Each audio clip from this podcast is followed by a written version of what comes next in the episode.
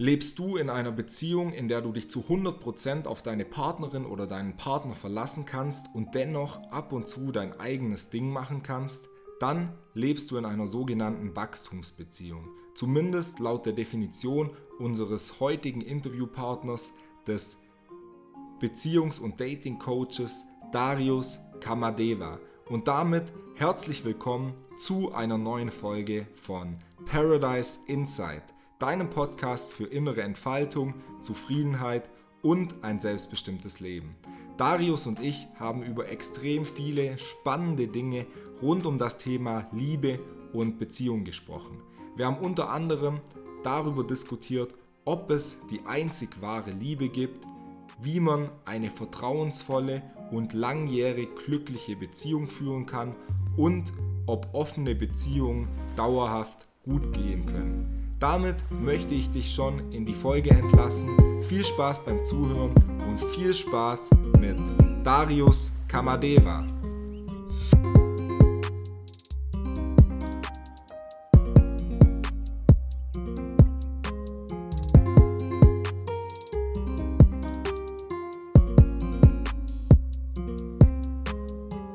Das ist das erste Mal, dass ich das öffentlich erzähle. Ich habe es noch nie öffentlich erzählt, weil es jetzt gerade erst passiert ist.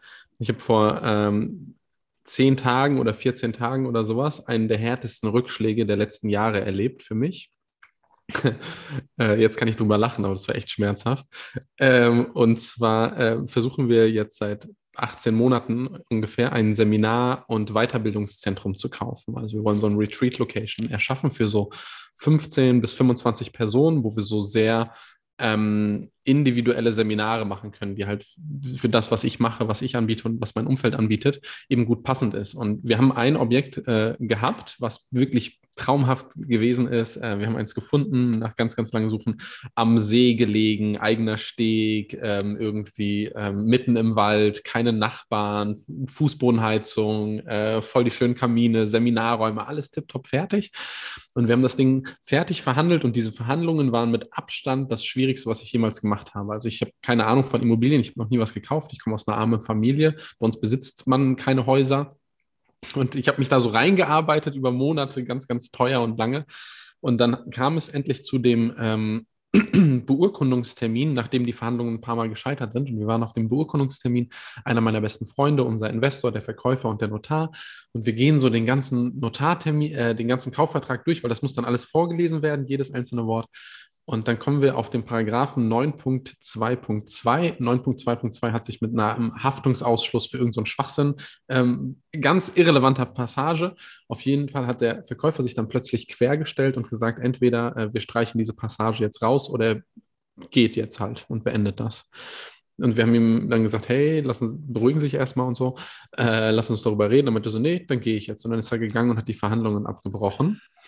Und das hat so ist noch nicht so ganz klar. Das hat so 30.000 bis 50.000 Euro Schaden verursacht, ähm, wegen Notarkosten, Steuerberater, Anwaltsprüfungen. Das hat dafür gesorgt, dass wir dieses Jahr nicht das Seminarzentrum kaufen und dahin ziehen. Das ist ja sowieso erstmal voll der Struggle, weil wir haben uns darauf eingestellt, umzuziehen, meine Verlobte und ich. Ähm, und es war aber auch, ich dann bin ihm dann auch hinterhergerannt, habe versucht, das zu fixen, habe ihm auf dem Parkplatz äh, irgendwie davon abgehalten, mit dem Auto wegzufahren und so weiter. Hat alles nicht geklappt. Äh, das wird richtig original wie im Film. Und dann bin ich nochmal kurz hoch zum Notar rein. Wir haben noch kurz gesprochen, 30 Sekunden. Ich habe gemerkt, ey, mir geht es einfach echt nicht gut. So, ich, also kriege halt irgendwie so Kreislaufprobleme. Und dann bin ich halt raus, aber ich habe gesagt, ey, sorry, es tut mir leid, ich muss jetzt rausgehen, lass uns die Tage weitersprechen. Bin dann rausgegangen, habe fast einen Kreislaufzusammenbruch bekommen.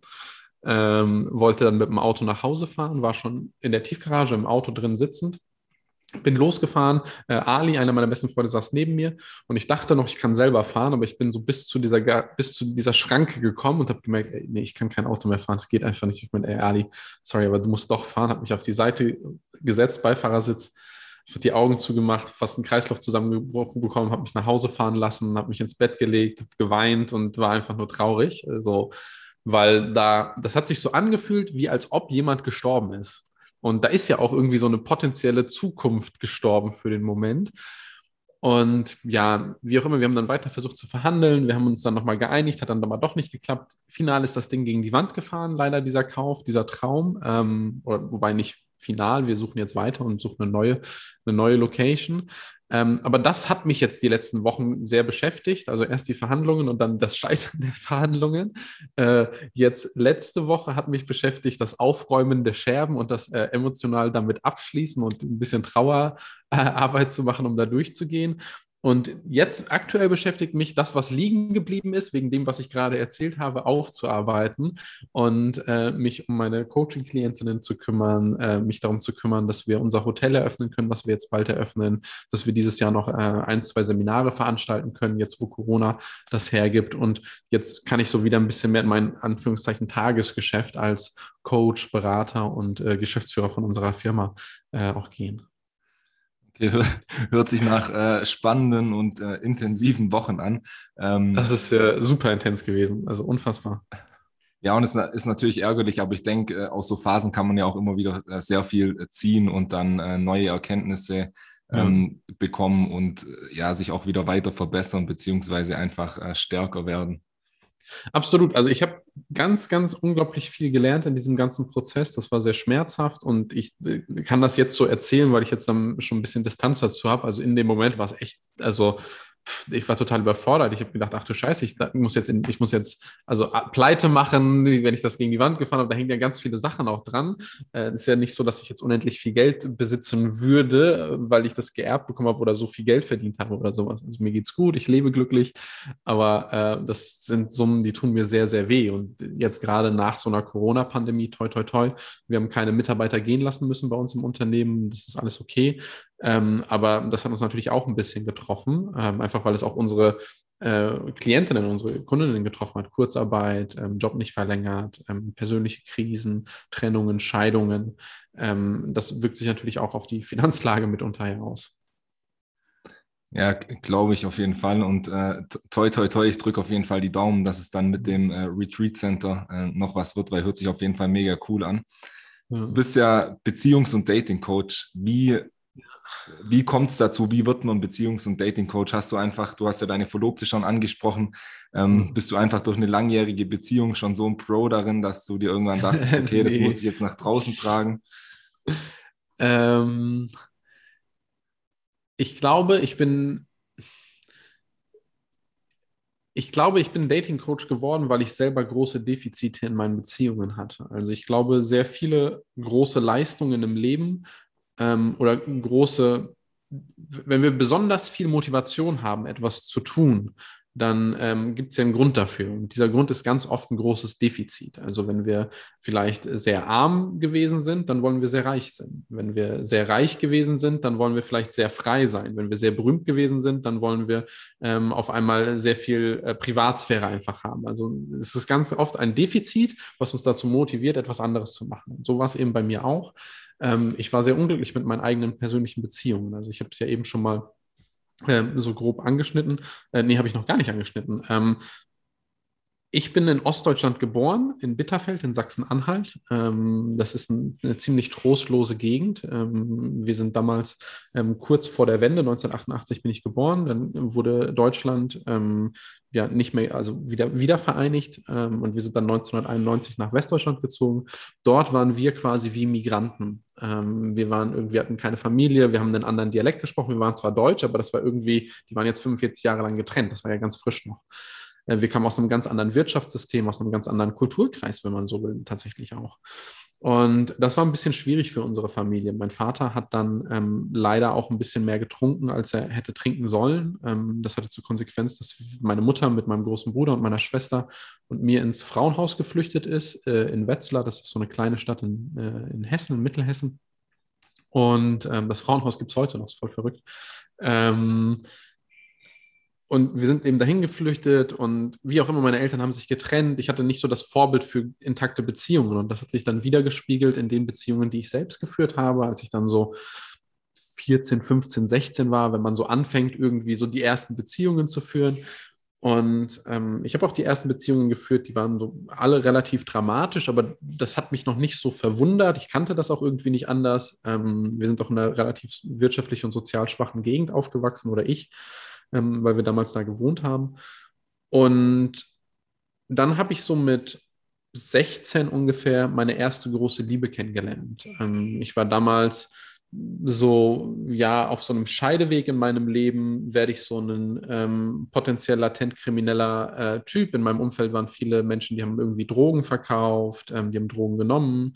Ähm, ich habe selber damals äh, äh, gekifft äh, und solche Sachen gemacht und äh, irgendwie Menschen sind ins Gefängnis gekommen, Menschen sind gestorben, weil sie sich Überdosis, äh, eine Überdosis Heroin äh, gegeben haben. Das erste Mal, dass ich sowas mitbekommen habe im direkten Umfeld.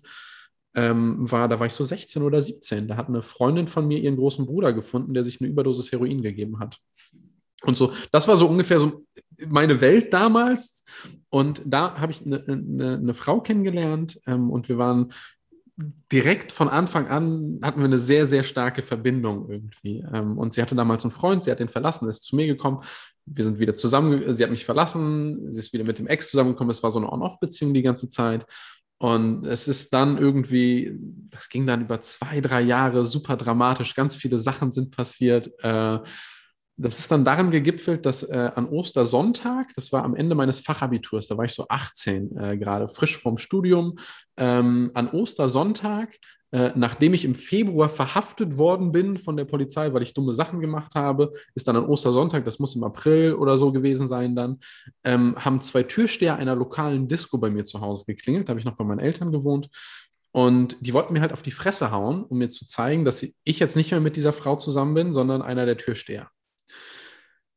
Und das war so eine Phase in meinem Leben, wo ich mir gedacht habe, okay, Darius, scheiße, ey, du bist im Februar verhaftet worden. Ähm, äh, zwei Monate später äh, klingeln Türsteher lokalen Disco bei dir zu Hause. Ähm, da sind noch andere Sachen passiert, so in diesen Sachen. Aber da habe ich mir gedacht, okay, ich muss jetzt irgendwas verändern. So, ich muss jetzt, ich kann nicht so weitermachen. Und habe dann einen ganz, ganz rabiaten Cut gemacht ähm, habe mit ganz vielen Freunden, die ich damals hatte, ähm, eben ähm, instant abgebrochen. Ähm, das hatte zur Konsequenz, dass ich mich in meinem eigenen Stadtteil mitunter versteckt habe, äh, damit ich äh, nicht gesehen werde, weil man hat da so Verpflichtungen mitunter und kann sich da nicht einfach so rausziehen.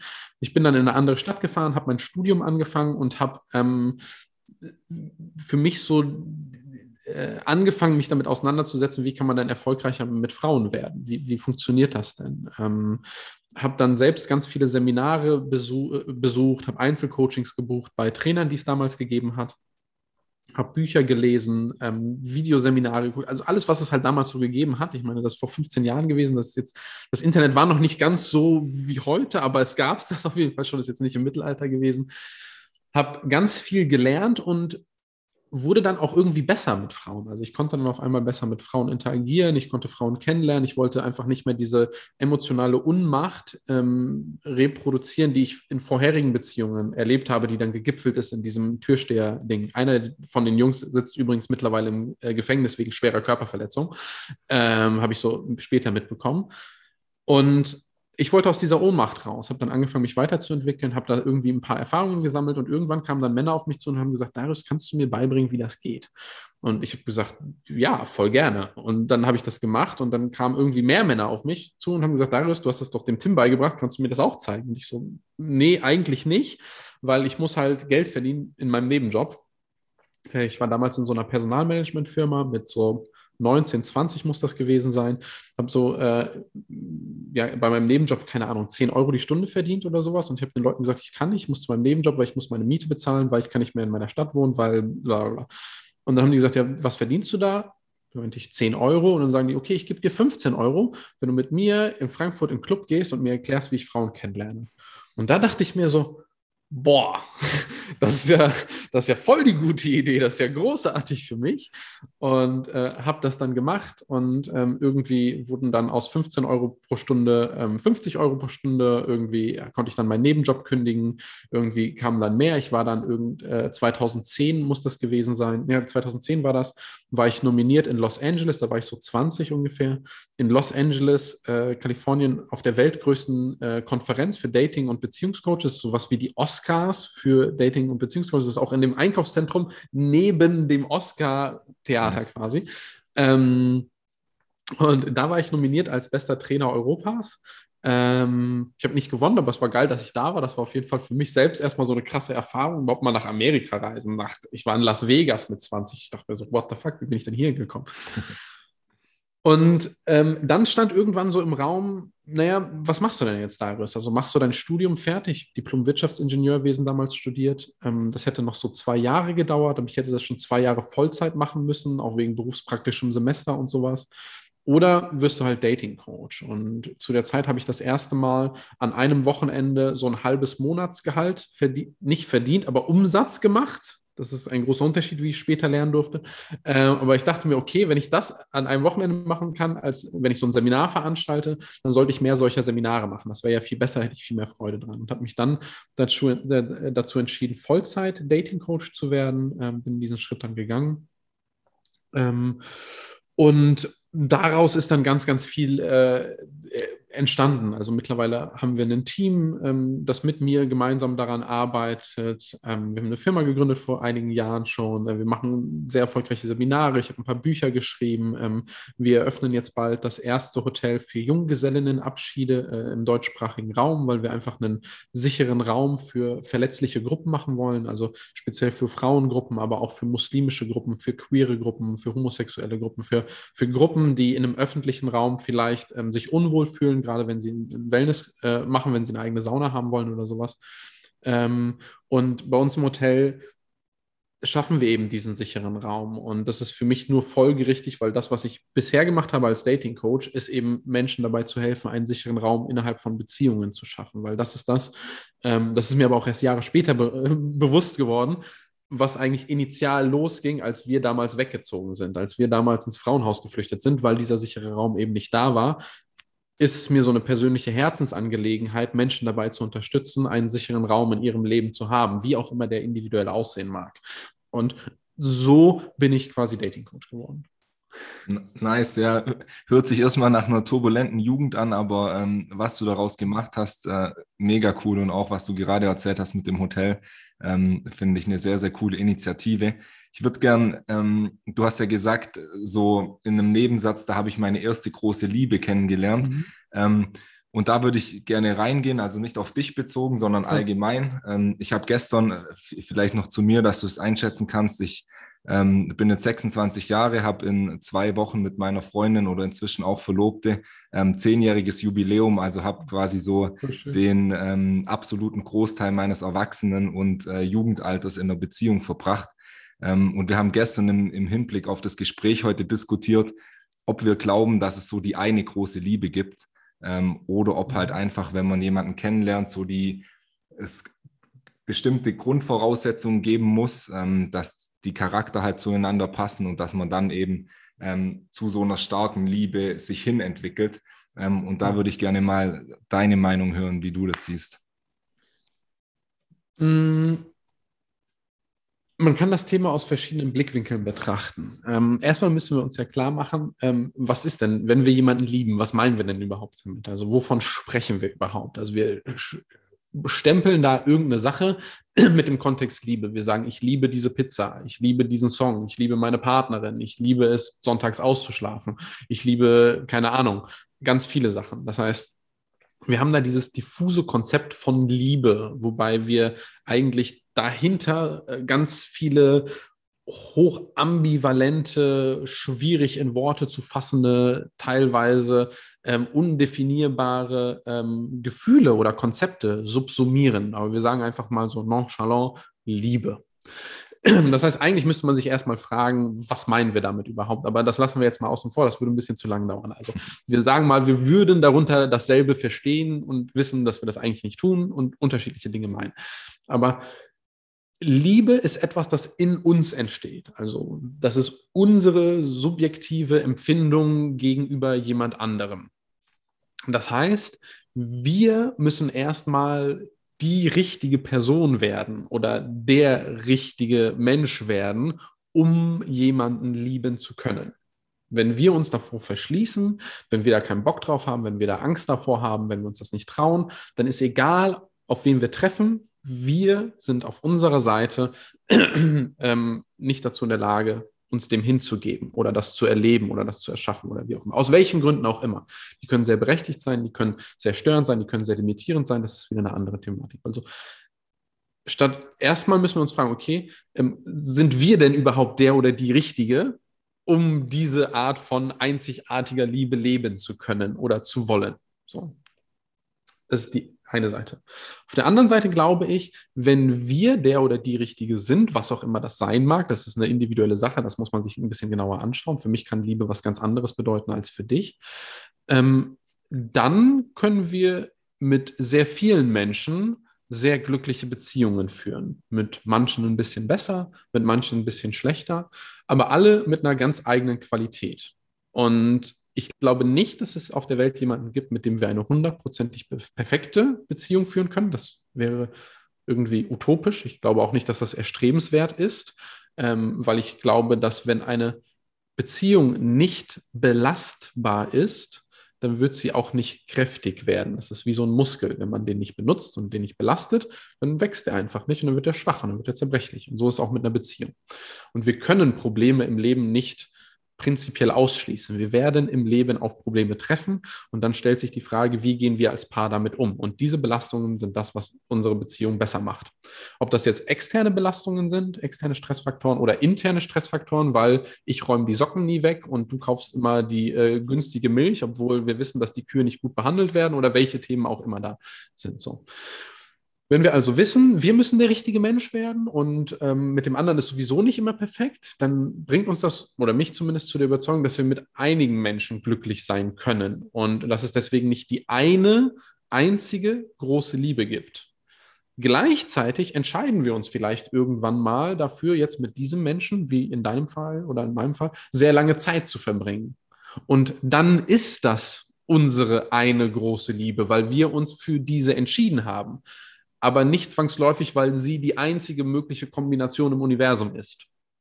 Das halte ich für sehr unwahrscheinlich. Wahrscheinlich hättest du auch mit ein paar anderen Frauen, zumindest mal mit zwei, drei, vier, fünf, äh, unter diesen sieben Milliarden ähm, oder dreieinhalb Milliarden, ähm, hättest du wahrscheinlich auch andere finden können, mit denen du eine ähnlich glückliche Beziehung mit einer anderen Qualität hättest führen können. Und deswegen glaube ich, dass diese Vorstellung, und diese Vorstellung ist ja gar nicht so alt, dass es so diese eine romantische große Liebe gibt. Also das ist ja erst im kulturgeschichtlichen Zeitalter der Romantik. Äh, Leute wie Goethe, die äh, Goethes Werther und solche Sachen geschrieben haben, das ist ja noch gar nicht so lange her.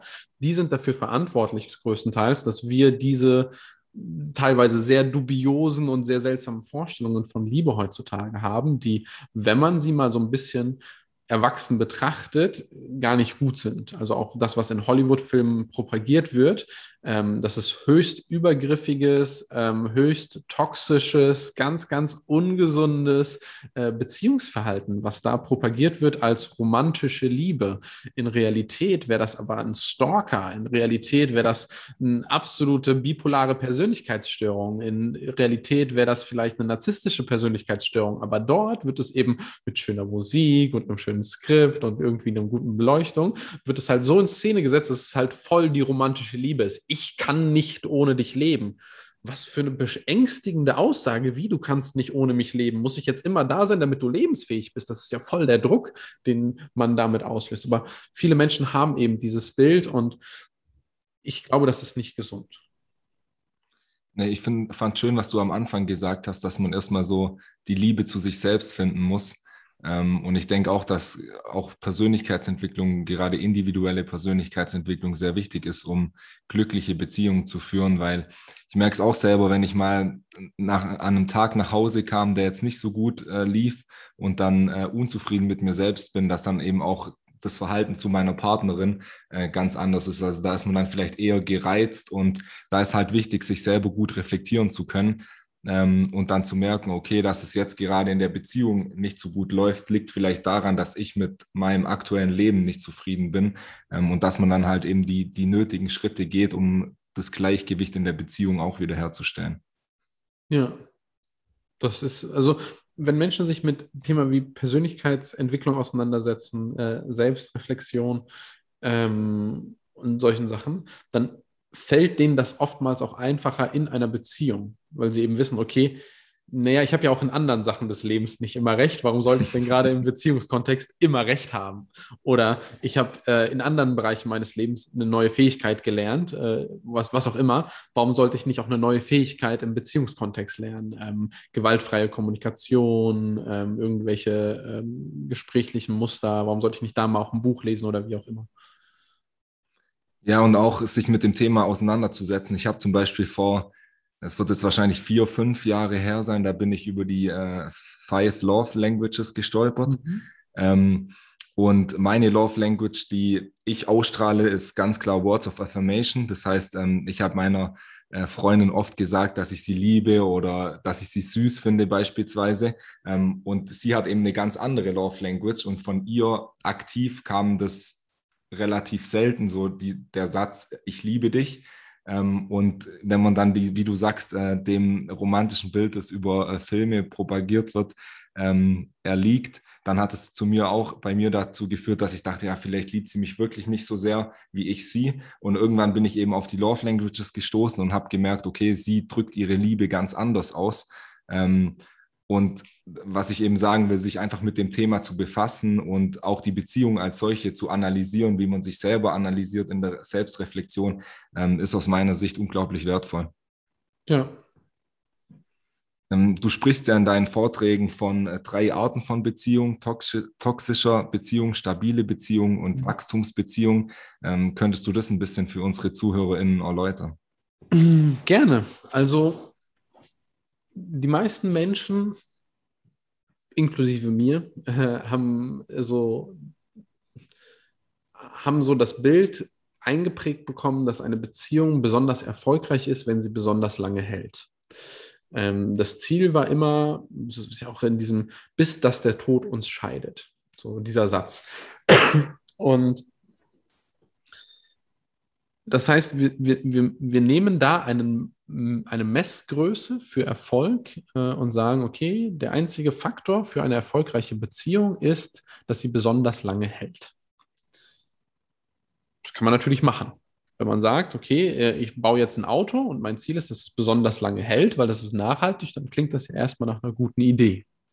Ähm, das hat ja auch viele Vorteile, ähm, wenn man sich so überlegt, woher das kommt, dass wir äh, solche Stabilität in Beziehungen haben wollen. Das ist natürlich ein Sicherheitsfaktor, hat aber auch mit ähm, finanzieller Versorgung zu tun, hat viel auch mit wirtschaftlichen Verhältnissen zu tun, also das Eherecht, wenn man sich ähm, das, das, Ehe oder wenn man sich die Gesetzestexte zum Thema Ehe anschaut, dann steht da nicht ein einziges Mal etwas von Liebe, weil es da nicht um Liebe geht. Das ist ein Gütermanagement, ein Güterverteilungsgesetz äh, am Ende des Tages, ähm, wenn man das so ganz simpel sagen möchte.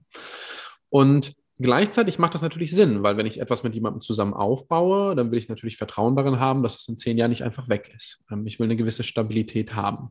Und wir als Menschheit kommen aus sehr wechselhaften ähm, ja, Bedingungen. Wir sind irgendwann mal in Höhlen aufgewachsen und so weiter. Dann haben wir angefangen, Vieh zu domestizieren, ähm, haben irgendwie Besitz angehäuft. Dann konnten wir auf einmal Sachen vererben an unsere Kinder, wollten damit sicherstellen, dass wir auch an unsere Kinder vererben und nicht an irgendjemand anderen, der uns im Alter dann in den Arsch tritt und sagt, nö, ist mir doch egal, was du machst, das ist eigentlich mein Papa und ich nehme jetzt deine Farm. Ähm, und deswegen gab es dann die Ehe irgendwann. Und deswegen hat man gesagt, okay, lange zusammen sein ist gut, was auch erstmal gar nicht so verkehrt ist vielleicht.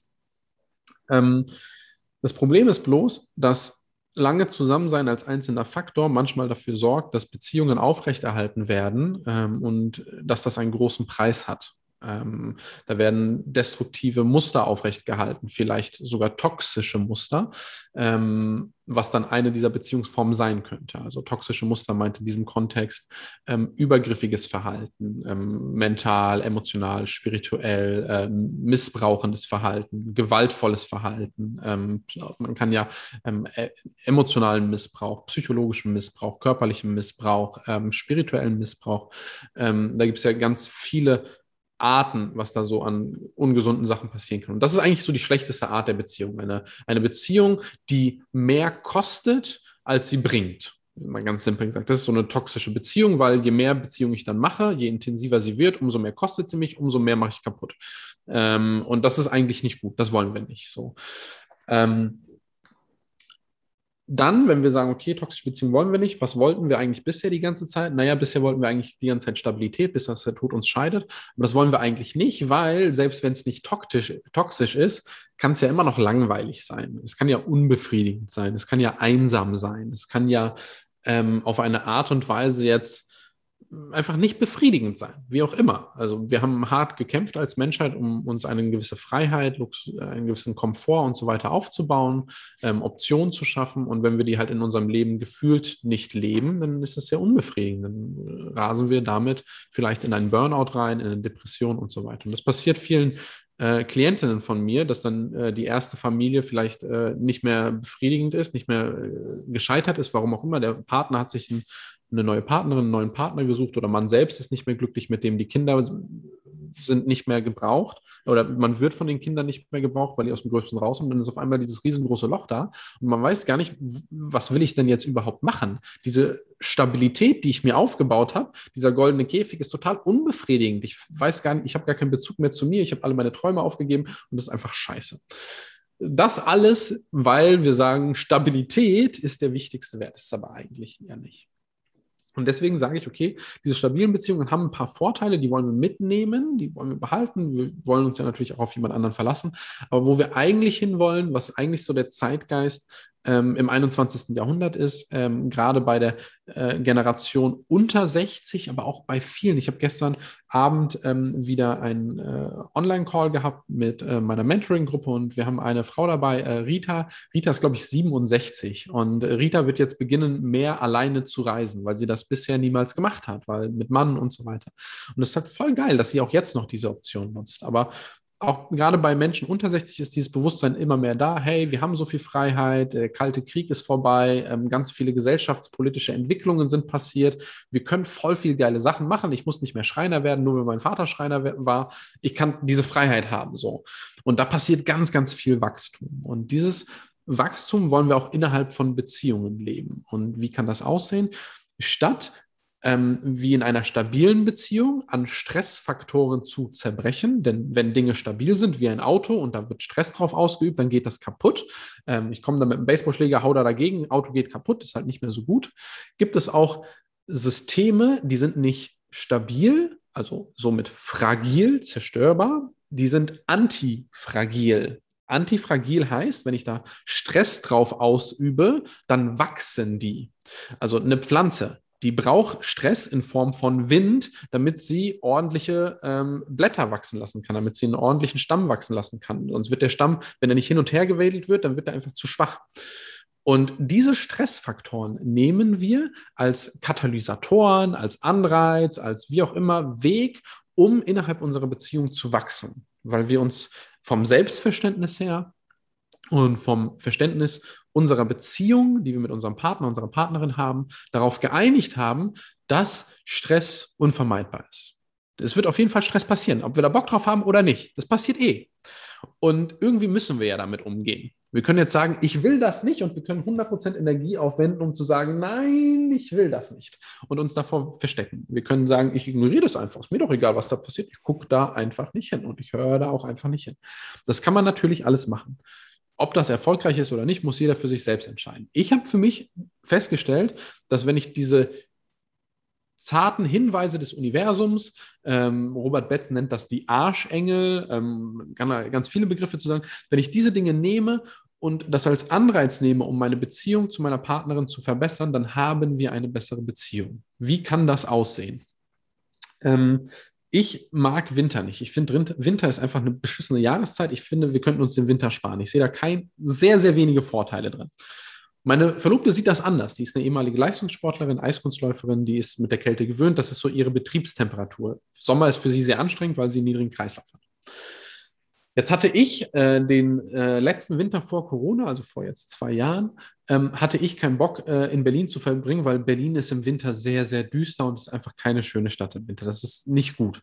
Und ich wollte meinen Winter in Asien verbringen. Ich habe da viele Freunde, ich kenne da eine wunderschöne Insel und ich wollte dahin für so drei Monate, vier Monate. Und jetzt habe ich früher immer gedacht, ja, aber das geht ja nicht, weil ich habe ja eine Freundin, ich habe eine Verlobte, dann sehe ich die so lange nicht und so, wie soll das denn gehen und so weiter. Da wir aber in einer Wachstumsbeziehung leben, habe ich mir überlegt, ja, oder haben wir uns als Team, und sie hat dann einen großen Teil zu beigetragen, weil sie gesagt hat, ja, geh ruhig dahin, das machst du schon richtig. Wir haben das, äh, diesen Stressfaktor des Bedürfnisses, nicht den Winter hier verbringen zu wollen, und sie wollte ihn aber trotzdem hier verbringen, getrennt voneinander. zu haben gesagt, okay, dann lass uns doch diese Zeit getrennt voneinander verbringen, also physisch getrennt voneinander, weil das uns ja auch ganz viel Freiraum wiedergibt. Das gibt uns ja die Möglichkeit, uns mal für eine gewisse Zeit, eine begrenzte Zeit, ganz egoistisch einfach nur um uns selbst kümmern zu können. Wir können dann super egoistisch sein, müssen uns mit niemandem abstimmen, wann wir schlafen gehen, wann wir aufstehen, was wir am Wochenende machen, mit wem wir uns treffen, mit wem wir uns nicht treffen, wie viel wir arbeiten und so weiter. Das ist ja ein immenser Vorteil, wenn man sich darauf einlässt zumindest. Und ähm, dann haben wir uns eben darauf geeinigt, dass ich eben den Winter dann dort verbringen werde. Sie ist dann nachgekommen am Ende, dann waren wir nochmal zusammen in Indien. Und tatsächlich hat das unsere Beziehung massiv verbessert, weil die letzten zwei Monate, bevor ich weggeflogen bin, war unsere Beziehung ganz, ganz liebevoll, ganz, ganz vertraut, ganz, ganz toll, weil wir wussten, ich bin dann sowieso drei Monate weg. Also haben wir uns nochmal ganz viel Mühe gegeben und waren auch viel kompromissbereiter, weil wir wussten, danach können wir halt unseren egoistischen Film fahren.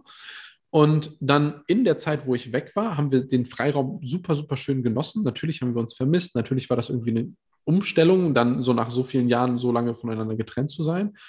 Aber wir haben das sehr genossen und wir haben uns auch den Freiraum gegeben, nicht jeden Tag telefonieren zu müssen. Also wir haben in diesen drei Monaten fünf oder sechs Mal miteinander telefoniert, ähm, weil wir gesagt haben, hey, ja, also wir sind uns ja sicher, dass wir einander gut und toll finden. Warum? Wir müssen uns ja nicht jeden Tag rückversichern dafür. Diesen Freiraum haben wir uns als Paar genommen. Das können andere Paare natürlich ganz anders lösen.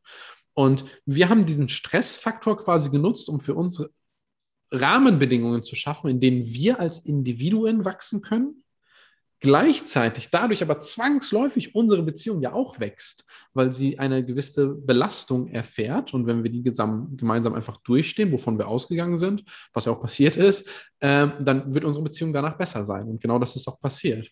Nachdem wir diese dreieinhalb Monate hatten, war unsere Beziehung nochmal auf einer ganz anderen Ebene, weil wir nach gerade nach diesen Jahren, das war fünf Jahre nach unserer Beziehung, wenn man lange Zeit in einer Beziehung ist, zusammen wohnt, zusammen lebt, dann definiert man sich zwangsläufig auch ein Stück weit durch seinen Partner. Und das mal kurz auszupausieren und zu sagen, okay, ich lerne mich nochmal selber kennen jetzt nach diesen fünf Jahren und guck mal, wie, wer bin ich denn, unabhängig von meinem Partner, meiner Partnerin, ähm, ist eine ganz, ganz schöne, tolle Erfahrung, weil ich mich selbst nochmal anders kennenlernen konnte und dadurch mit einem anderen Blickwinkel auf sie nochmal gekommen bin, die sich ja auch nochmal anders hat kennenlernen können. Das heißt, wir konnten uns nach diesen äh, drei Monaten auch gegenseitig nochmal ähm, neu kennenlernen. Und das ist halt für mich viel, viel schöner, dieses Wachstum mitzunehmen und eine bessere Beziehung daraus aufzubauen, anstatt zu sagen, okay, ich bleibe in einer stabilen Beziehung, das muss alles so bleiben, wie es ist. Das muss jetzt alles genau so sein, wie meine Eltern das schon immer gemacht haben, die in einer Zeit ohne Internet und in einer Diktatur aufgewachsen sind. What the fuck? Also geht ja nicht basierend auf deiner Erzählung würde ich jetzt sagen, dass äh, Vertrauen eine sehr wichtige Eigenschaft für eine ähm, Wachstumsbeziehung ist. Einfach das Vertrauen ähm, in den Partner, aber auch in die Beziehung, dass der andere einen gut findet und beispielsweise in deinem Beispiel nach drei Monaten Asien auch wieder ähm, zurückkommt. Was sind aus deiner Sicht noch äh, weitere Eigenschaften, die so eine Beziehung, eine, eine Wachstumsbeziehung haben sollte? Vertrauen ist eine ganz, ganz wichtige Eigenschaft. Vertrauen in den Partner, in die Partnerin, aber auch Vertrauen äh, ins Nichtwissen. Also auch äh, Vertrauen da rein zu haben, dass ich nicht weiß, wie es, wie es sich genau im Detail entwickeln wird, aber dass ich das schon hinkriege. Also so ein bisschen wie wenn ich jetzt sage, okay, ich will jetzt heute mit dem Auto von Berlin nach München fahren. Keine Ahnung, ich bin die Strecke vielleicht schon mal gefahren, aber ich kenne ja jetzt nicht jede Kurve, ich weiß ja nicht jede Abfahrt what the, keine Ahnung, ich weiß ja nicht, was alles passiert. Vielleicht kriege komme ich in Stau, vielleicht fängt es an zu regnen, vielleicht geht Benzin leer und so weiter. Aber ich habe Vertrauen, dass ich das schon hinkriege, dass ich mich ins Auto setze und irgendwie wird es schon werden. Ich mache es quasi, während ich den Weg fahre, löse ich ihn auch. Und so ist es auch ein bisschen mit dem Leben, glaube ich, und mit Herausforderungen im Leben. Ich weiß nicht jedes Detail. Ich wusste, als ich nach Asien nicht geflogen bin, wie genau wird das, wird das werden, wie wird das für meine Beziehung, wusste ich alles nicht. Aber ich hatte ein ähnliches Vertrauen darin, dass ich das schon lösen werde, wie dass ich habe, dass ich halt mit dem Auto nach München fahren kann oder mit dem Zug nach München fahren kann oder wie auch immer, auch wenn ich nicht jedes Detail kenne. Und dieses Vertrauen zu entwickeln, dieses Vertrauen ins Nichtwissen, sich in das Nichtwissen hinein zu entspannen, ist eine ganz, ganz schöne Grundlage. Ähm, ansonsten sich eben immer wieder abzugrenzen und sich bewusst zu machen, hey, ich lebe mein eigenes Leben. Und nur weil andere Leute der Meinung sind, ich sollte das auf diese oder jene Art und Weise leben, heißt das nicht, dass ich das muss. Ich kann das, ich darf das, vielleicht möchte ich das sogar, aber ich muss nicht. Ähm, als ich und meine Verlobte unserem Umfeld, unseren Eltern zum Beispiel erzählt haben, dass ich für drei Monate nach Asien gehe, die haben ja alle Panik bekommen. Die dachten so, oh, was soll denn aus euch werden? Habt ihr keine Angst, dass ihr euch dann nicht mehr liebt oder dass einer fremd geht oder sonst irgendwas? Und ich denke mir so, hä, wenn ich fremd gehen will, dann muss ich doch nicht nach Asien fliegen. Also dann kann ich doch zwei, also zwei Straßen weitergehen oder in die Nachbarstadt fahren oder am also, hä? Da, da, muss ich doch nicht so einen Aufwand betreiben, wenn ich das wirklich will. So, und wenn ich das nicht will, dann ist ja egal, ob ich in Asien, Australien oder in, äh, in Marzahn bin. So, dann mache ich das ja eh nicht. Und sich da als Paar immer wieder gegen extern quasi abzugrenzen und zu sagen, guck mal, das ist unsere Beziehung und mir ist wichtig, wie du das siehst und wie ich das sehe und wie wir gemeinsam das sehen wollen. Das ist erstmal die Basis. Und wenn wir zwei uns einig sind, dass wir das so machen wollen, dann machen wir das so. Egal, was die anderen sagen, erstmal. Ähm, das ist, glaube ich, eine wichtige Eigenschaft. Und ähm, eine Sache, die ich mich ganz oft frage, ist, ist es in 20 Jahren wirklich noch von Bedeutung?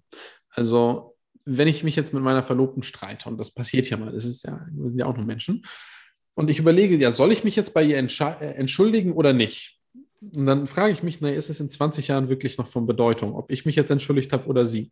Und wenn ich sage, nee, ja gut, dann kann ich mich auch direkt jetzt entschuldigen. Ich will ja mit ihr zusammenbleiben. Also ich, ich, ich muss mich nicht immer wieder fragen, will ich mir das wirklich, also will ich mit ihr zusammen sein oder nicht? Ich will mit ihr zusammen sein. Wir haben gerade einen Streit gehabt, ich bin genervt, aber ich will ja trotzdem mit ihr zusammen sein. Und früher oder später werden wir uns sowieso wieder versöhnen. Und wenn es in 20 Jahren egal ist, wer sich jetzt wer auf den anderen zugegangen ist, dann kann ich es genauso gut jetzt machen. So, dann gibt es keinen Grund mehr, quasi damit zu warten, außer, na, ich will mich länger streiten. Aber hä? Das macht ja auch wenig Sinn. Und sich selbst quasi bewusst ähm, und in dem Moment gelingt das natürlich nicht immer, weil unser Reptilienhirn die Macht übernimmt und es nur noch irgendwie in unserem äh, autonomen Nervensystem diesen Kampfmodus gibt und wir nicht mehr so klar denken können. Aber danach vielleicht oder in einem klärenden Gespräch mit dem Partner, mit der Partnerin eben überlegen, wie will ich eigentlich damit umgehen? Und ich habe mir so ein paar Eselsbrücken, so gedankliche und emotionale Eselsbrücken, wie ich gerade geschildert habe, gebaut, die mich dann dazu führen, zu sagen, okay, na gut, dann kann ich mich auch eigentlich, kann ich jetzt auch eigentlich sagen, ich gehe hoch und ich entschuldige mich. Oder ich gehe hoch und sage, hey, guck mal, ich bin zwar immer noch nicht deiner Meinung, aber ich will, dass du weißt, dass ich dich liebe, weil du bist der wichtigste Mensch in meinem Leben. Oder was auch immer sagen. Ich kann ja sagen, hey, du bist ein Volldepp, dass du das gemacht hast und ich liebe dich. Das, das eine hat ja mit dem anderen erstmal nichts zu tun. Und diese Basis immer wieder zu schaffen und sich klar zu machen, okay, auch wenn ich anderer Meinung bin, will ich den anderen lieben und ich will ja mit dem anderen zusammen sein. Ähm, das sind, glaube ich, so ein paar Dinge, die man da beachten kann, wenn man sich auf den, auf, auf den Weg einer Wachstumsbeziehung einlässt. Und in den Rest ja, muss man halt so hineinwachsen. Ja, ist, denke ich, auch sehr wichtig, dass man in einer Beziehung kein allzu großes Ego hat, dass wenn man jetzt gestritten hat, dass man dann ähm, auf seinem Recht beharrt und denkt, die andere Person muss sich jetzt erst entschuldigen, weil dann, wie du sagst, äh, verlängert man den Streit halt künstlich und das äh, führt dann nur zu weiteren Konfrontationen. Ja. Ich würde gerne noch über ein Thema äh, mit dir sprechen, das ich mit meinen Kumpels oft diskutiere und das auch in den ähm, Medien, beispielsweise auf YouTube, immer aktueller wird, ähm, nämlich das Thema offene Beziehung. Und mhm. wenn ich jetzt so ähm, dein ich nenne es mal dein Beziehungsmodell der drei ähm, Beziehungen anschaue, dann würde ich jetzt so für mich sagen, ähm, bei einer toxischen Beziehung ist eine äh, offene Beziehung äh, keine gute Idee, weil das äh, nee. macht es dann äh, deutlich schlimmer. Ähm, bei einer Stabilitätsbeziehung vermutlich auch nicht, weil wenn ich jetzt die Beziehung öffne und ich weiß, mein Partner ist jetzt unterwegs, macht Party, da könnte was passieren, dann hab, muss ich ja immer Angst haben, dass die ähm, Stabilität gestört wird und ähm, die Beziehung ja. darunter leidet.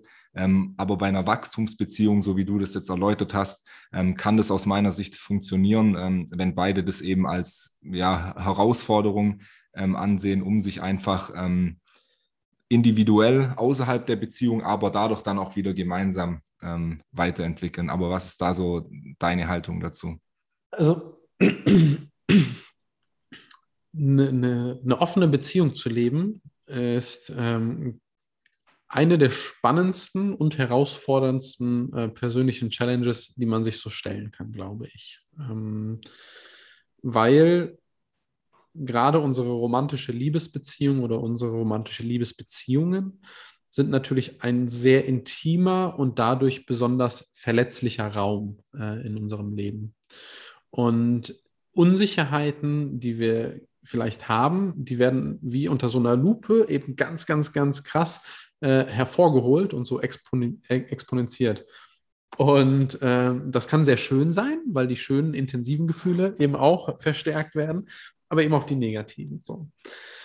Und deswegen ist es eigentlich, also es wird nicht funktionieren, in einer toxischen Beziehung die Beziehung zu öffnen. Die wird dann einfach noch toxischer werden. Äh, in einer stabilen Beziehung wird die Beziehung wahrscheinlich daran zerbrechen, ähm, weil es zu viel Veränderung gibt durch die Öffnung einer Beziehung. Ähm, jetzt gibt es natürlich unterschiedliche Arten, die Beziehung zu öffnen. Ähm, da gibt es ja von Paar zu Paar unterschiedliche Regeln und auch unterschiedliche Ziele. Das sind natürlich Beziehungen, die sagen, naja, wir wollen zu dritt zusammenleben als eine quasi Familie.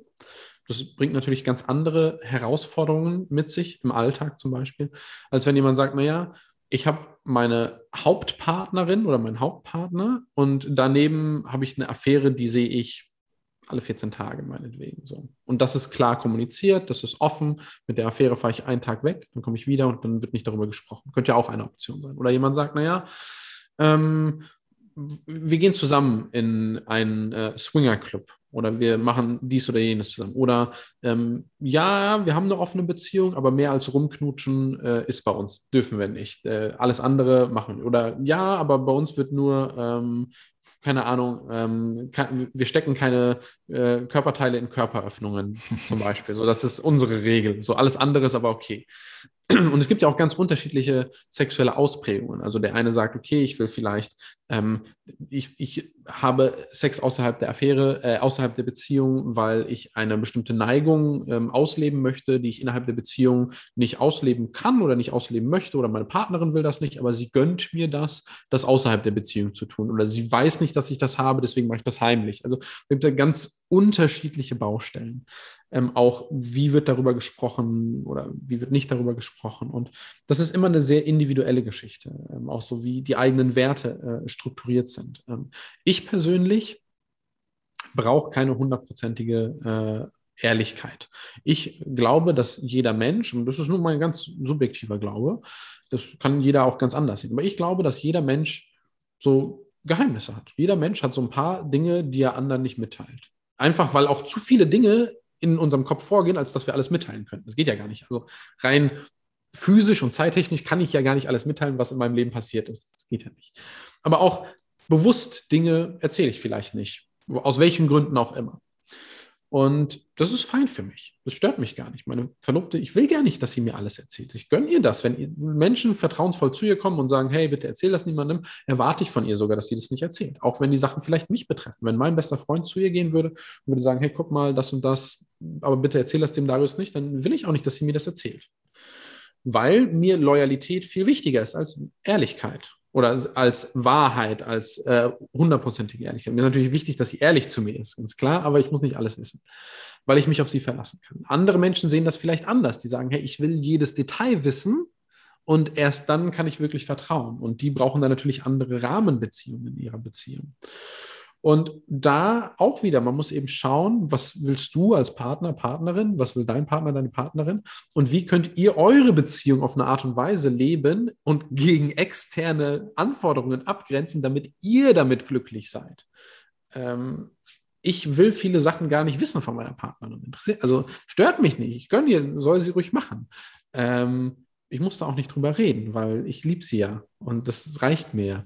Und andere Paare sehen das vielleicht gänzlich anders. Und das ist auch fein, solange wir natürlich so einen ethisch-moralischen Grundkonsens haben, solange wir uns im Rahmen von Gesetzen äh, befinden und so, das ist schon klar. Ähm, Aber ansonsten leben wir in einer Zeit äh, zum Glück, wo wir so viel Freiheit haben, ein individuelles Beziehungsmodell zu entwickeln, zu leben, über den Haufen zu werfen. Man kann ja auch sagen, okay, wir leben jetzt mal sechs Monate lang in einer offenen Beziehung, danach leben wir sechs Monate äh, ganz enthaltsam und haben keinen Sex miteinander, danach leben wir sechs Monate in einer, keine Ahnung, ähm, irgendwie äh, in einer sexuell offenen Kommune und pimpern da ein bisschen durch, whatever. Also kannst du alles machen. Kannst du mal da reinschnuppern, mal da reinschnuppern, mal da reinschnuppern, wenn man Bock darauf hat. Und das stößt nicht immer unbedingt auf viel Verständnis vom Umfeld, aber muss es ja auch nicht. Glaubst du, dass das einer der Gründe ist, warum heutzutage so viele Beziehungen scheitern und ja auch so extrem lange Ehen wie jetzt bei unseren Großeltern beispielsweise ähm, selten sind, weil wir so den mhm. Glaubenssatz in uns haben oder auch die Gesellschaft uns zeigt, wir müssen so dieses ähm, klassische Beziehungsmodell, das äh, stabile Beziehungsmodell führen, ähm, aber man hat vielleicht Lust auf eine offene Beziehung, traut sich das dann nicht zu artikulieren, dann geht man halt fremd und dann führt das wieder dazu, dass eben Vertrauen äh, geschädigt ist, weil man den Wunsch nicht davor offen kommuniziert hat und äh, führt dann zu Streit und in vielen Fällen dann vielleicht zum, zum Ende der Beziehung oder weil man halt die, die, die Freiheit in der Beziehung nicht ausleben kann oder denkt, man könne sie nicht ausleben, weil sie es nicht gehört äh, und die Freiheit dann eben ähm, über eine Trennung beispielsweise sucht. Hm, also sowohl als auch. Ähm, es gibt so viele Menschen, ähm, dass es so viele individuelle Menschen, dass es in Beziehungskontexten eigentlich alle möglichen Dynamiken gibt. Alles, was man sich ausdenken kann, ja, wahrscheinlich gibt es diesen Anwendungsfall, ziemlich sicher. Jemand, den es irgendwie erregt, wenn er sich an einer Palme reibt und seine Frau ihm dabei zuguckt, wahrscheinlich. Gibt bestimmt jemanden. Jemand, der darauf steht, sich mit Pudding einzuschmieren, ja, wahrscheinlich gibt es auch das. Und ähm, von daher gibt es ganz, ganz viel Vielfalt, was halt voll geil ist. Ähm, und wenn man dann versucht, aus diesen ganzen Vielfaltsmöglichkeiten ähm, sage ich mal, so ein paar typische Muster herzuleiten, dann glaube ich, dass einer der Hauptgründe, weswegen ähm, so lange Beziehungen immer seltener werden, dass es äh, daran liegt, dass es keine Notwendigkeit mehr dafür gibt. Also, wenn du mal deine Großeltern fragst, oder als ich meine Großmutter gefragt habe, hey Oma, wie war das denn so mit dem Opa? Warum, warum, warum bist du mit dem Opa zusammengekommen? Meinst du, ja, ich war da in Storkow, äh, der war dann bei der Armee ähm, und ich habe da gearbeitet in so einer Schuhfabrik und wir waren irgendwie auf dem Tanzabend und der hat mich zum Tanzen aufgefordert und der war irgendwie schmuck und auch ganz nett und dann waren wir halt zusammen. Und dann bin ich halt mit dem zusammengeblieben. Dann bin ich mit ihm dahin gezogen und das war damals nach dem Krieg in der DDR die, das erste Haus, wo sie eingezogen sind also erstmal haben sie mit zwei Kindern, äh, der Schwiegermutter, also der Mutter meines Opas und meiner Oma und mein Opa haben die mit fünf Leuten oder wie viel auch immer in einem Zimmer zusammen gewohnt. Die hatten nur ein fucking Zimmer. Und dann, als sie dann ein Haus bekommen haben, war das ein Haus, hat meine Oma und mein Opa bezogen mit zwei Kindern. Ähm, da gab es kein äh, fließendes warmes Wasser, es gab keine Toilette, äh, die hatten noch so ein Plumpsklo. Äh, und oben im Haus hat noch so ein alter Mann gelebt. Das waren so die Rahmenbedingungen so. Und dann gab es auch nicht jeden Tag Fleisch zu kaufen. Das war in der DDR, nach Krieg war sowieso alles scheiße. Die hatten ganz andere Sorgen, als sich jetzt darum Gedanken zu machen, okay, kann ich jetzt meinen sexuellen Fetisch ausleben oder kann ich jetzt dies oder jenes machen? Also diese Freiheit hatten die damals einfach nicht.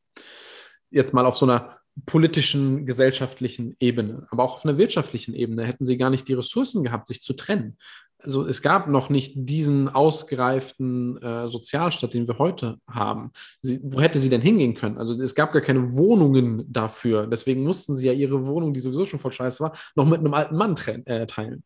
Das heißt, es gab auch gar nicht so die logistischen Rahmenbedingungen, sich zu trennen. Aber es gab auch rechtlich gar nicht so die Möglichkeit, sich zu trennen. Die DDR war deutlich fortschrittlicher, was Frauenrechte anging, als Westdeutschland, aber nicht hauptsächlich aus Ideologie, teilweise auch aus wirtschaftlichen Gründen. Die brauchten die weibliche Arbeitskraft dringender als der Westen, deswegen haben Frauen da auch teilweise früher gearbeitet. Aber so oder so, erst 1997 wurde Vergewaltigung ein Straftatbestand innerhalb der Ehe. Bis 1958 oder keine Ahnung, 1960 sowas um den Dreh, mussten Männer unterschreiben, wenn Frauen ein Bankkonto gründen wollten, wenn die einen Führerschein machen wollten, wenn die arbeiten gehen wollten, mussten Männer das, das Ja dazu geben. Und innerhalb dieses Kontextes, na, wie willst du dich denn da als Frau trennen? Egal, was dein Mann macht, ob er dich betrügt, ob er schlägt, was willst du denn machen? Geht ja gar nicht anders. Und dadurch entsteht natürlich eine Notwendigkeit, auch bei Beziehungen, die nicht toxisch sind, ähm, besteht aber trotzdem eine größere Notwendigkeit, zusammenzubleiben. Ähm, dann sagt man vielleicht, nee, ich bin jetzt nicht super glücklich mit der Person.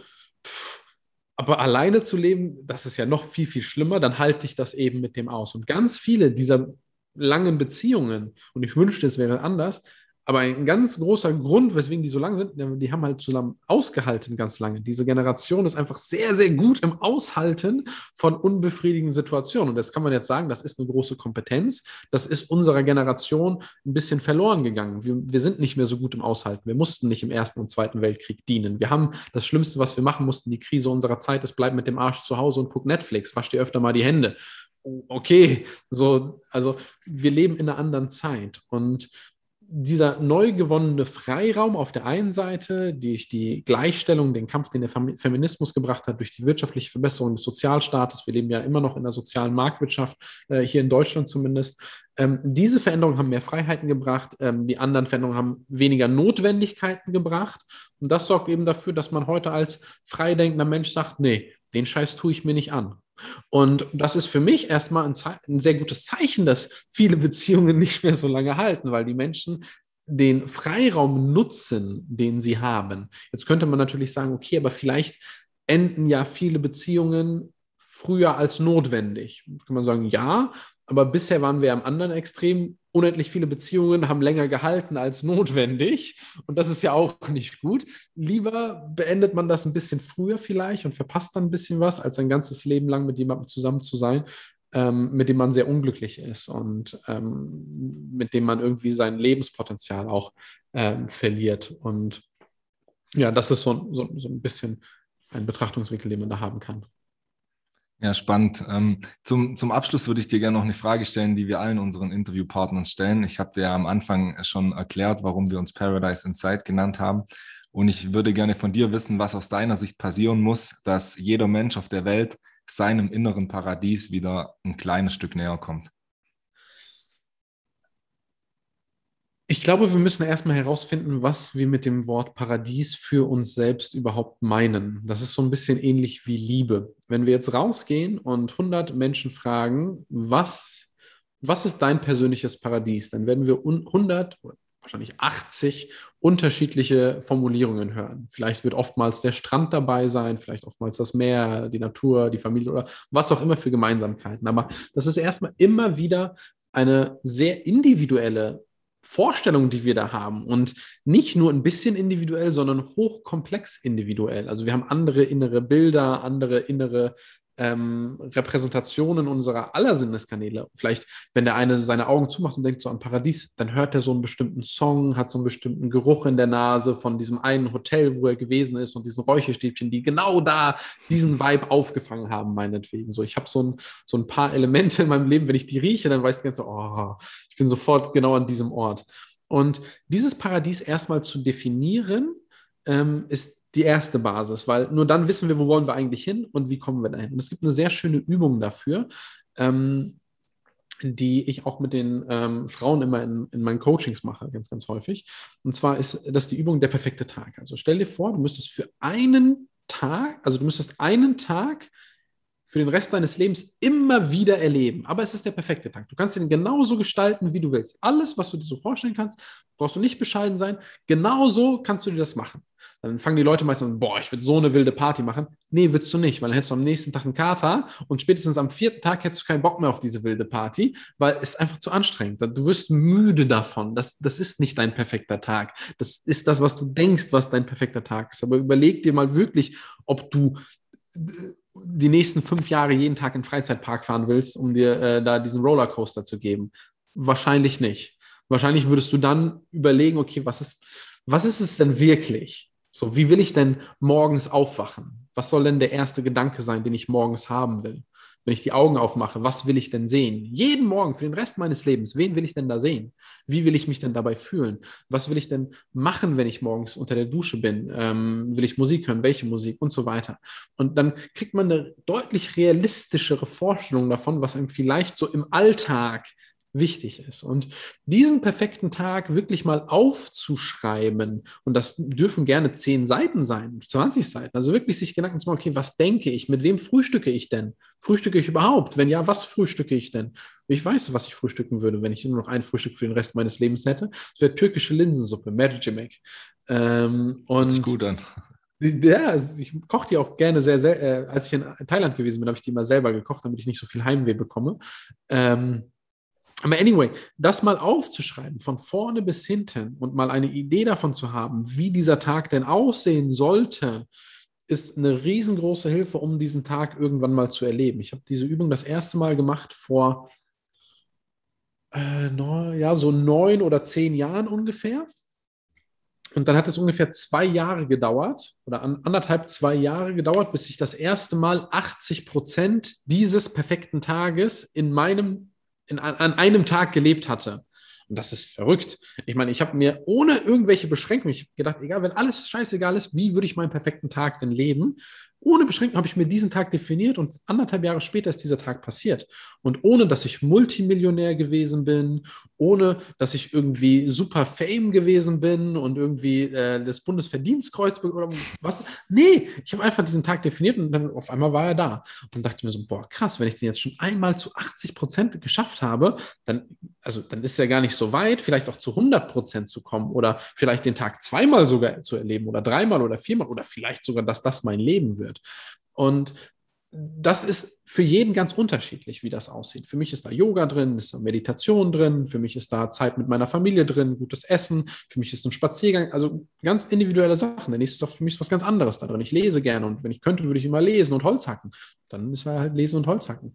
Aber das einmal aufzuschreiben, so 10, 15, 20 Seiten, sich auch wirklich Gedanken zu machen, detailliert, ähm, das kann ganz, ganz, ganz stark helfen, dieses Paradies in einem selbst zu entwickeln, weil man dann auch diese Formulierungen immer mal wieder sich anschauen kann und gucken kann, hey, wie soll es denn eigentlich sein und was lebe ich denn davon? Und dann kann man ja auch einfach mal anfangen, naja, auch selbst wenn ich das Schloss noch nicht habe, ich kann ja trotzdem morgens mal mich schon mal königlich fühlen, wenn ich aus der Dusche rauskomme in meinen Schlappen. Ja, sehr gute Empfehlung, äh, geile Übung, kann ich auf jeden Fall bestätigen. Ich würde äh, auf jeden Fall jeden Tag eine Podcast-Folge aufnehmen. Ähm, zu, zum Abschluss noch, wenn unsere Zuhörerinnen jetzt sagen, hey, sie fanden dich mega cool, wo kann man dich finden und wer, also welchen Personen empfiehlst du generell bei dir ein Coaching zu buchen? Ähm, für mich sind ähm, also erstmal, man findet mich eigentlich überall im Internet, Darius Kamadeva. Ähm, YouTube ist ein relativ starker Kanal von mir. Da findet man auch meinen Podcast, den findet man auch auf äh, iTunes und auf Spotify und Amazon und überall halt. Ähm, heißt, weil wir lieben. Ähm, wir beschäftigen uns mit dem Thema, warum wir lieben und wie wir lieben und wie wir besser lieben können. Ähm, welche Menschen kommen auf mich zu oder mit welchen Menschen arbeite ich am liebsten und auch am erfolgreichsten? Es gibt so zwei Punkte im Leben, ähm, in denen Menschen klassischerweise auf mich zukommen. Ähm, der erste Punkt ist so mit mm, Mitte 20 bis Mitte 30 ungefähr, wo man sagt, okay, ich habe jetzt so ein bisschen meine Position im Leben gefunden. Ich arbeite jetzt vielleicht seit ein paar Jahren ähm, und ich möchte jetzt gerne eine Familie gründen. Ähm, ich möchte mich einfach für diese Lebensphase, die jetzt vor mir ist, wo ich vom, ich sag mal, Jugendlichen zum tatsächlich Erwachsenen werde, ähm, weil nur weil man volljährig ist, ist man ja noch lange nicht erwachsen. Ähm, so in dieser Phase bin ich jetzt gerade oder ich fühle mich auch schon sehr erwachsen und möchte mich da jetzt einfach ähm, nochmal ein bisschen besser, bewusster, klarer ausrichten, wie das jetzt weitergehen soll. Ähm, und ich möchte da vielleicht nochmal aufräumen mit dem, was aus meiner Jugend vielleicht an limitierenden äh, Überzeugungen, Beziehungsdynamiken und so weiter ähm, vorhanden ist. Ähm, viele Frauen kommen auf mich zu, weil sie sagen, okay, ich bin jetzt äh, Ende 20, Mitte 30, würde gerne Familie gründen, aber irgendwie treffe ich immer nur auf die falschen Männer. Ich weiß nicht, woran das liegt. Ähm, aber auch Männer kommen zu mir, ähm, wobei die einen oftmals nicht diesen zeitlichen Druck äh, verspüren, äh, wie oftmals Frauen verspüren, einfach auf, ja, ist klar. Ähm, das ist so die eine Phase, wo die kommen und sagen, okay, ich möchte jetzt gerne diese Familie gründen oder ich möchte mich gerne für diese Lebensphase vorbereiten oder ich bin gerade in dieser Lebensphase. Ich habe jetzt äh, irgendwie die, den Mann gefunden, wir wollen jetzt heiraten oder wir haben geheiratet und jetzt sind die ersten ein, zwei Kinder da und ich will sicherstellen, dass es irgendwie weitergeht.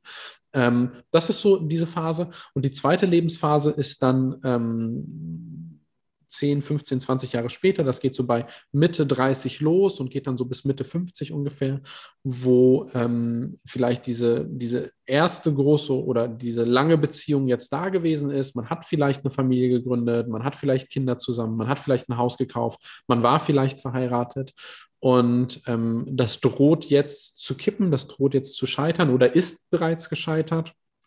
Oder ähm, ist halt jetzt zu einem Ende gekommen, weil die Beziehung nicht mehr irgendwie stimmig ist und die Kinder sind aus dem Gröbsten raus und auf einmal ist da dieser riesengroße Raum in meinem Leben, der nicht mehr da ist. Bisher konnte ich meine ganze Aufmerksamkeit auf meine Kinder richten, was oftmals eher eine Herausforderung für Frauen eben ist. Ich habe mich so aufgeopfert für meine Kinder, dass ich gar nicht mehr weiß, wer ich gerade selber bin. Und jetzt sind irgendwie die ersten 35, 40, 50 Jahre meines Lebens vorbei und ich habe da jetzt nochmal diese 50, 20, 30, 40 Jahre meines Lebens und die sollen nicht so sein, wie die letzten gewesen sind. Die waren vielleicht schön oder nicht schön, aber ich will mich jetzt nochmal neu orientieren. Ich will wieder zurück zu mir selber finden. Ich will einmal Klarheit äh, in meinem Leben schaffen. Und ähm, das sind so die Orte, wo ich besonders gut ansetzen kann, wo ich äh, immer gute Ergebnisse auch mit unseren Klientinnen ähm, ja, bekomme, weil wir einfach dann diese Klarheit schaffen, weil wir dann so eine Art Frühjahrsputz machen, weil wir äh, eben schauen, wo soll es denn hingehen, also